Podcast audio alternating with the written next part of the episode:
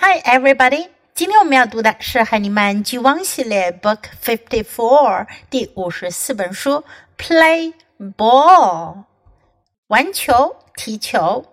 First, listen to the book. Play ball. Here is a big ball. The ball is round. You can kick this ball. You can play with it. Here is a big ball. This ball is round too. You can bounce this ball. You can play with it. Here is a big ball. The ball is not round. You can play with this ball. You can run with it too. You can play a game with a ball at school. You can play with a ball at home too.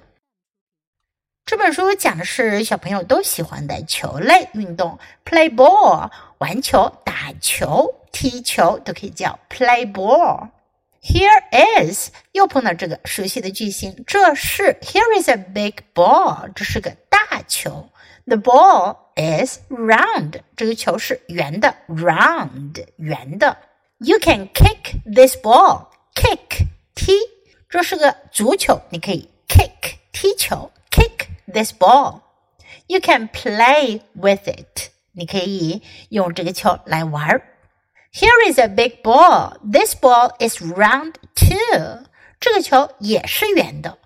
You can bounce this ball bounce 表示弹、弹压、弹跳，bounce。You can bounce this ball。对于篮球来讲，bounce the ball 就是拍球，拍下去，弹上来，拍下去，弹上来，叫 bounce the ball。You can play with it. Here is a big ball. 这是个大球。The ball is not round. 这个球不圆，not round。 you can play with this ball.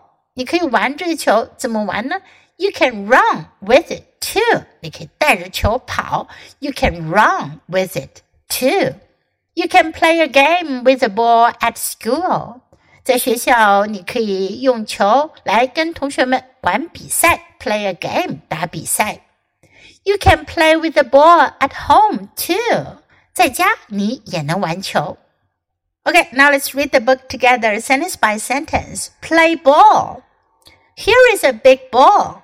The ball is round. You can kick this ball. You can play with it. Here is a big ball. This ball is round too. You can bounce this ball. You can play with it. Here is a big ball. The ball is not round.